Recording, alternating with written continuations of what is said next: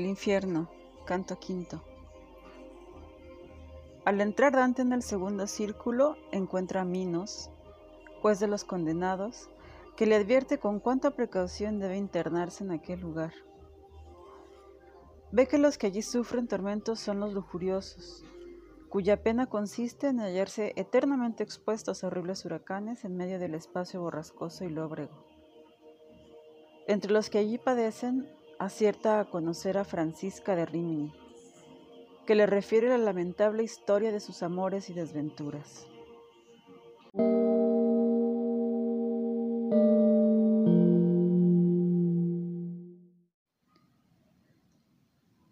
Así bajé desde el primer círculo al segundo, que contiene menor ámbito y dolores tanto mayores cuanto que se truecan en alaridos. Allí tiene su tribunal el horrible Minos, que rechinando los dientes examina mientras entran a los culpables y juzga y destina a cada uno según las vueltas que da su cola. Digo que cuando se le presenta el alma de un pecador, le hace confesar todas sus culpas y como tan conocedor de ellas, ve qué lugar del infierno le corresponde y enrosca su cola tantas veces cuantas indica el número del círculo a que la destina. En su presencia están siempre multitud de almas que unas tras otras van acudiendo al juicio.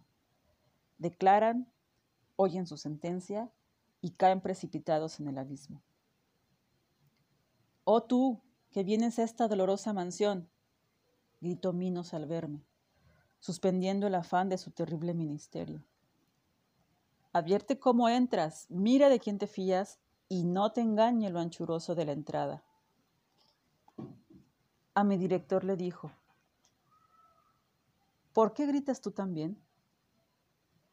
No te pongas a una empresa que han resuelto los hados. Así lo han querido allí donde pueden cuanto quieren, y excusa preguntar más.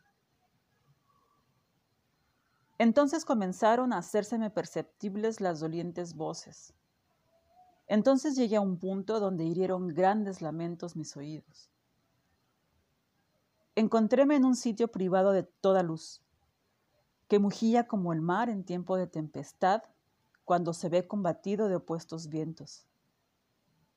El infernal torbellino, que no se aplaca jamás, arrebata en su furor los espíritus, los atormenta revolviéndolos y golpeándolos, y cuando llegan al borde del precipicio, se oyen el rechinar de los dientes, los ayes, los lamentos y las blasfemias, las blasfemias que lanzan contra el poder divino. Comprendí que los condenados a aquel tormento eran los pecadores carnales que someten la razón al apetito. Y como en las estaciones frías y en largas y espesas bandadas vienen empujados por sus alas los estorminos, así impele el huracán a aquellos espíritus perversos llevándolos de aquí y allá y de arriba abajo sin que pueda aliviarlos la esperanza. No ya de algún reposo, más ni de que su pena se aminore. Y a la manera que pasan los grullas entonando sus gritos y formando entre sí larga hilera por los aires, del mismo modo vi que llegaban las almas exhalando sus ayes e impulsos del violento torbellino. Por lo cual dije, Maestro, ¿qué sombras son esas tan atormentadas por el aire tenebroso? Y él entonces me respondió, las primeras, de esas, por quienes preguntas, fue emperatriz de muchas gentes y tan desenfrenada en el vicio de la lujuria que promulgó el placer como lícito entre sus leyes, para librarse de la infamia en que había caído. Es Semiramis, de quien se lee que dio de mamar a Nino y llegó a ser esposa suya, reinando en la tierra que el soldán rige.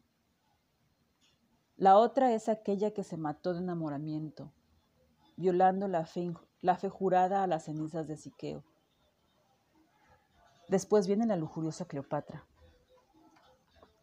Y vi a Helena, por quien tan calamitosos tiempos sobrevinieron, y al grande Aquiles, que al fin murió víctima del amor. Vi a París, a Tristán, y me mostró, señalándolas con el dedo, otras mil almas que perdieron sus vidas por causa del mismo amor.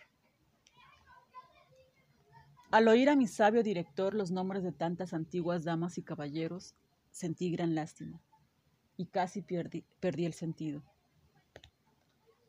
Pero le dije, poeta, de buena gana hablaría a esos dos que van volando y parecen tan ligeros con el ímpetu del viento. Y me respondió, aguarda a que estén más cerca de nosotros. Ruégaselo entonces por el amor que los conduce y vendrán al punto. Luego que el viento los trajo hacia donde estábamos, les dirigí así la voz. Oh almas apenadas, venid a hablar con nosotros, si no os lo veda nadie. Y como palomas que incitadas por su apetito vuelan al dulce nido, tendidas las fuertes alas y empujadas en el aire por el amor, así salieron del grupo en que estaba Dido, cruzando la maléfica atmósfera hasta nosotros. Qué tan eficaces fueron mis afectuosas palabras. Oh cuerpo animado, tan gracioso como benigno, que vienes a visitar en este negro recinto a los que hemos teñido con nuestra sangre el mundo. Si nos fuese propicio el Rey del universo, le pediríamos por tu descanso, ya que te compadeces de nuestro perverso crimen. Oiremos y os hablaremos de cuantos plazca oír y hablar, mientras el viento esté sosegado, como lo está ahora. Yace la tierra en que vi la luz sobre el golfo donde el Po desemboca en el mar para descansar de su largo curso con los ríos que le acompañan. Amor, que se entra de pronto en los corazones sensibles, infundió en este el de la belleza que me fue arrebatada, arrebatada de un modo que todavía me está dañando. Amor, que no exime de amar a ninguno que es amado, Tan íntimamente me unió al afecto de éste que, como ves, no me ha abandonado aún. Amor nos condujo a una misma muerte, y Caín aguarda al que nos quitó la vida. Estas palabras nos dijeron, y al oír a aquellas almas laceradas, incliné el rostro y permanecí largo tiempo de esta suerte, hasta que el poeta me dijo, ¿En qué piensas? Y le respondí exclamando, ay de mí, qué de dulces ensueños, qué de afectos los conducirían a su tan doloroso trance. Y volviéndome después a ellos para hablarles, dije, Francisca, tus tormentos me arrancan lágrimas de tristeza y de compasión. Mas dime, cuando tan dulcemente suspirabais, ¿Con qué indicios? ¿De qué modo os concedió el amor que os persuadierais de vuestros deseos todavía ocultos? Y ella me respondió, No hay dolor más grande que el recordar los tiempos felices en la desgracia. Y bien sabe esto tu maestro. Pero si tanto deseas saber el primer origen de nuestro amor, haré como que al propio tiempo llora y habla. Leíamos un día por entretenimiento en la historia de Lanzarote cómo le aprisionó el amor. Estábamos solos y sin recelo alguno. Más de una vez sucedió en aquella lectura que nuestros ojos se buscasen con afán y que se inmutara el color de nuestros semblantes. Pero un solo punto dio en tierra con nuestro recato. Al leer cómo el gentilísimo amante apagó con ardiente beso una sonrisa incitante, él, que jamás se separará de mí, trémulo de pasión, me imprimió otro en la boca. Galeote fue para nosotros el libro, como era quien lo escribió. Aquel día ya no leímos más. Mientras el espíritu de ella decía esto, el otro se lamentaba de tal manera que de lástima estuve a punto de fallecer y caí desplomado, como cae un cuerpo muerto.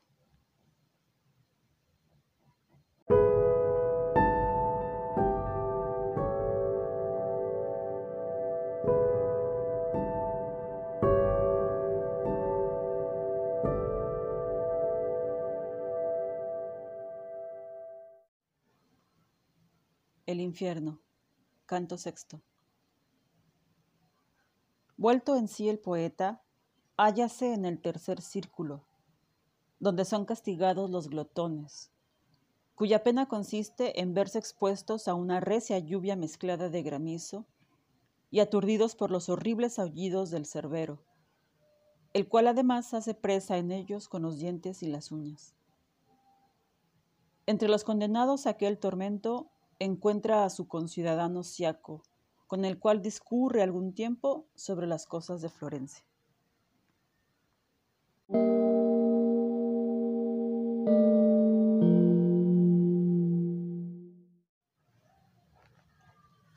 Al recobrarse mis sentidos del enajenamiento que les causó el lastimero caso de los dos cuñados, y que produjo en mí tanta aflicción, vime rodeado de nuevos tormentos y nuevos atormentados, por donde quiera que dirigía mis movimientos, mis pasos y mis miradas. Estoy ya en el tercer círculo, el de la eterna, implacable, fría y pesada lluvia, que cae siempre igual y del mismo modo.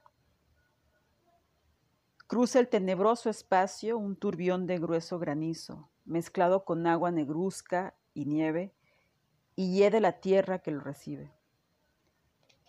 Cerbero, cruel y monstruosa fiera, ladra con tres bocas a manera de perro contra los que están sumergidos en aquel pantano. Tiene los ojos encendidos, la barba grasienta y negra de sangre, el vientre ancho, las patas armadas de uñas con las que desgarra, desuella y despedaza los espíritus. La lluvia les hace aullar a estos como perros. Con un costado procuran defender el otro y los miserables se revuelcan sobre sí mismos. Al vernos el gran dragón Cerbero, abrió las bocas y nos mostró los colmillos. No tenía miembro que no se le estremeciera. Mi guía entonces extendió las manos, cogió tierra y llenándose los puños se la arrojó dentro de las famélicas gargantas. Y como el perro que aullando manifiesta su ansia y se aquieta así que prueba la comida, porque solo se impacienta y desvive por devorarla, así cerró sus inmundas mandíbulas el demonio cerbero, que con ladridos aturde a las almas de tal manera que preferirían ser sordas. Íbamos pasando por encima de las sombras que derribaba la fuerza de la lluvia y poniendo las plantas sobre sus vanos cuerpos que parecían personas. Y hacían todos ellos por tierra, a excepción de uno que se levantó para sentarse al vernos pasar por delante de él. Oh tú, me dijo, que has descendido a este infierno, reconóceme si puedes. Antes que yo muriese naciste tú. Y yo le contesté, la angustia que te aqueja basta quizá a borrarte de mi memoria, pues no parece que jamás te haya yo visto. Pero dime quién eres y cómo estás sumido en este doloroso recinto y en pena de tal especie, que si otras hay menores, ninguna es tan desagradable. Y entonces añadió él, tu ciudad, tan dominada hoy por la envidia, que toda medida ha llenado ya, me tuvo por su habitante cuando viví en el mundo. Vosotros los florentinos me llamabais Siaco. Por el perjudicial pecado de la gula estoy expuesto a la lluvia, como ves, y no está aquí sola mi triste alma, sino que todas estas sufren la misma pena por la misma culpa. Y no habló palabra más. Yo le respondí, Siaco, tu pena me conmueve tanto que no puedo contener mis lágrimas. Pero dime, si es que lo sabes, ¿en qué vendrán a parar los moradores de aquella ciudad dividida en bandos? Si hay algún justo entre ellos, y dime también por qué causa se ve tan estrechada por la discordia. Y me dijo, Después de largas contiendas se derramará sangre y el partido salvaje expulsará al otro haciendo en él mucho estrago. Enseguida conviene que él mismo caiga a la tercera revolución del sol y que el otro se sobreponga, ayudado por la fuerza de aquel que a la sazón recorre una y otra playa. Por largo tiempo los suyos erguirán la frente, oprimiendo con grave peso a los otros, bien que éstos se lamenten y se irriten de su mengua. Dos justos hay allí, pero no son escuchados. La soberbia, la envidia y la avaricia son las tres brasas que queman los corazones. Con esto puso fin a sus acentos lastimeros y yo le dije, aún deseo que me instruyas y me concedas algunas palabras más. ¿Dónde están, dime, Farinata y Teguiao?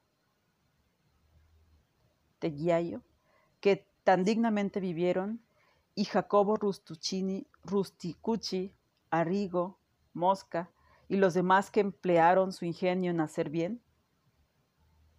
Haz de modo que los conozca, porque anhelo vivamente saber si gozan de las dulzuras del cielo o si viven atosigados en el infierno.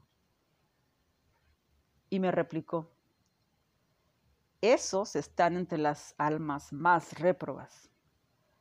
Otras culpas los han abismado en sitio más profundo si bajas hasta allá, lograrás verlos. Mas cuando estés en tu dulce mundo, ruégote que hagas memoria de mí para con nosotros. Y no te digo ni te respondo más. Torció entonces a un lado los ojos, que tenía derechos, miróme un poco, después inclinó la cabeza y fue a confundirse con nosotros desalumbrados. Y mi guía me dijo, no la levantará ya hasta que se oiga la trompeta del ángel. Cuando venga el poder que le es contrario, cada cual hallará su triste sepulcro, recobrará su carne y figura, y oirá la sentencia que ha de resonar por toda una eternidad. Así atravesamos con lentos pasos aquella inmunda mezcla de las almas y de la lluvia, discurriendo algún tanto sobre la vida futura por lo cual dije, Maestro, ¿crecerán estos tormentos después de la gran sentencia postrera? ¿Se reducirán a menos o serán igualmente intensos? Y él me respondió, Acuérdate de tu ciencia, la cual enseña que cuando cuanto más perfecta es una cosa, tanto más se siente el bien, como asimismo el dolor. Y aun cuando esta maldita gente jamás consiga verdadera perfección, esperan ser entonces más perfectos que son ahora. Fuimos girando en torno de aquel círculo, hablando de cosas que no repito, hasta dar en el punto donde se empieza a descender. Y allí encontramos a Plutón, grande enemigo de los hombres.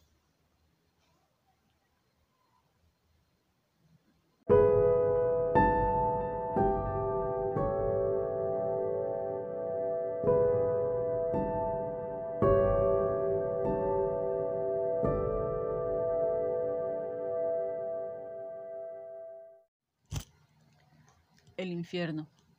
Canto séptimo.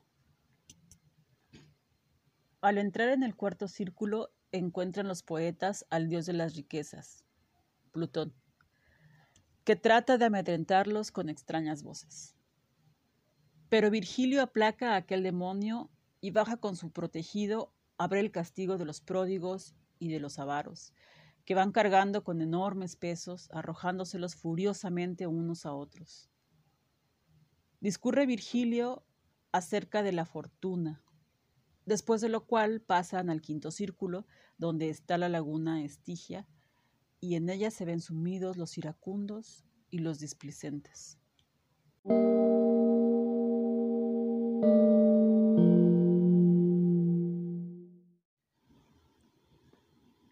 Pape Satán, Pape Satán Alep, empezó con ronca voz a gritar Plutón. Y el gentil bate, que en todo fue docto, dijo para alentarme. No cedas a tu temor, que por mucho poder que tenga ese, no te ha de impedir que bajes a esa profundidad. Y volviéndose después al de rostro hinchado de ira, le increpó así. Calla, maldito lobo, consúmete dentro de ti con tu propia rabia. No sin causa nos dirigimos nosotros al profundo abismo, que así lo permiten allá arriba, donde Miguel tomó venganza de la legión soberbia. Como las velas infladas por el viento caen revueltas al quebrarse al mástil, así cayó por tierra aquel monstruo cruel.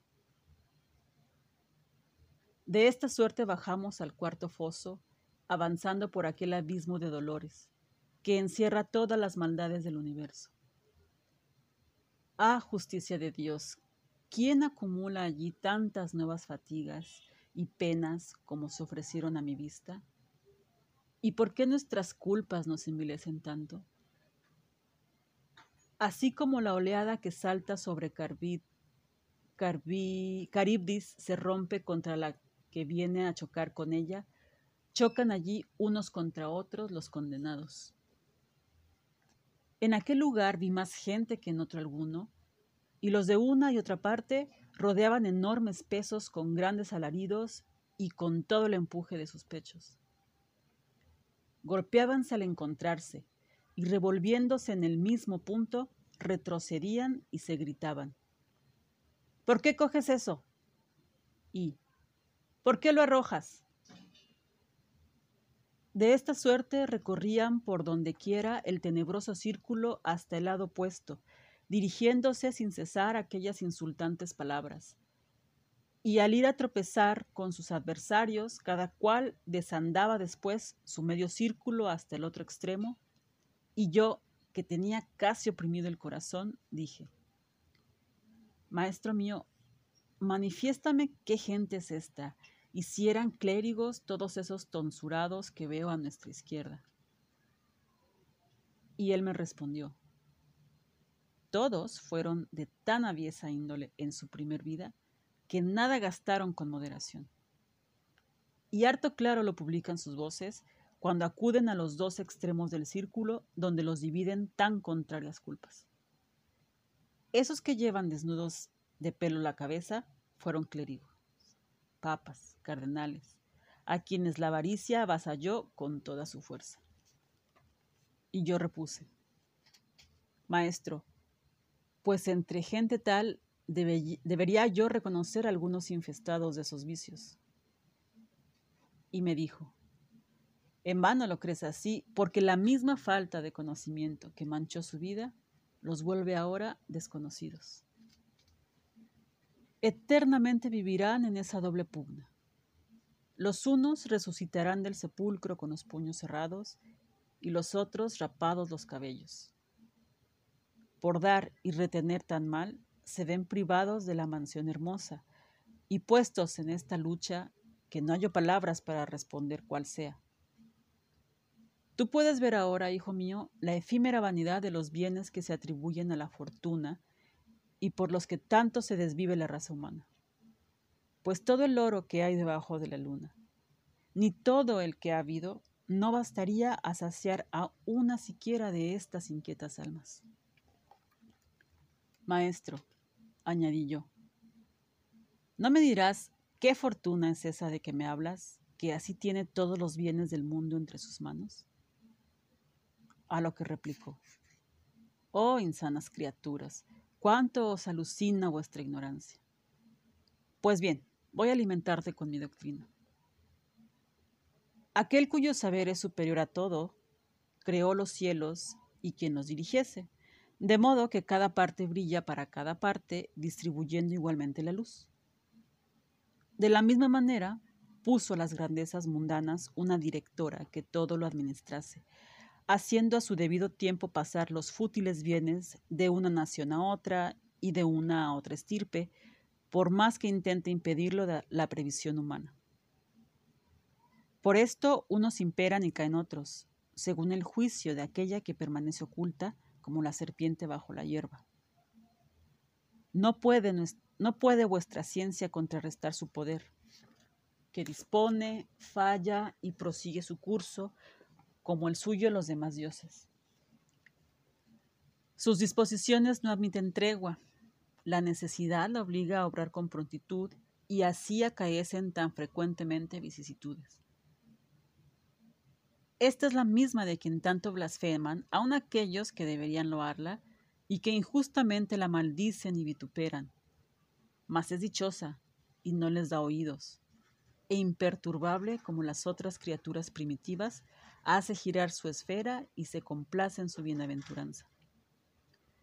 Pero bajemos a presenciar penas mayores, que ya declinan las estrellas que salieron cuando emprendí yo la marcha y nos está vedado detenernos mucho. Cruzamos pues el círculo hasta la, otra, orilla, donde hay una fuente que salta y cae en un arroyo que procede de ella. Era el, era el agua mucho más oscura que azulada y siguiendo aquella negruzca corriente, bajamos por un camino diverso de los que hasta entonces habíamos recorrido. Al descender el triste arroyo al pie de la maléfica y cenicienta playa, forma una laguna que se llama Estigia. Y yo, que estaba muy atento a contemplarlo todo, vi encenegadas en aquel pantano varias almas enteramente desnudas y con airados rostros dábanse entre sí de golpes, no solo con las manos, sino con la cabeza, con el pecho, con los pies, y se desgarraban con los dientes a pedazos. Y el buen maestro me habló así. Hijo mío, ahora ves las almas de los dominados por la ira, y quiero también tengas por sabido que debajo del agua hay gente que suspira y la hace bullir en la superficie como puedes observarlo por tus ojos a cualquiera parte que los dirijas. Sumergidos en el fango, exclaman, Tristes vivimos en medio del dulce ambiente que se regocija con el sol, llevando dentro de nosotros un espíritu melancólico. Y tristes vivimos también ahora en el negro cielo. Estos lamentos medio proferían en sus gargantas porque no podían pronunciar una palabra entera. Y así rodeados el grande y así rodeamos el grande arco de la hedionda olla entre la orilla seca y el pantano, con los ojos vueltos a los sumidos en el fango, llegando por fin al pie de un torreón.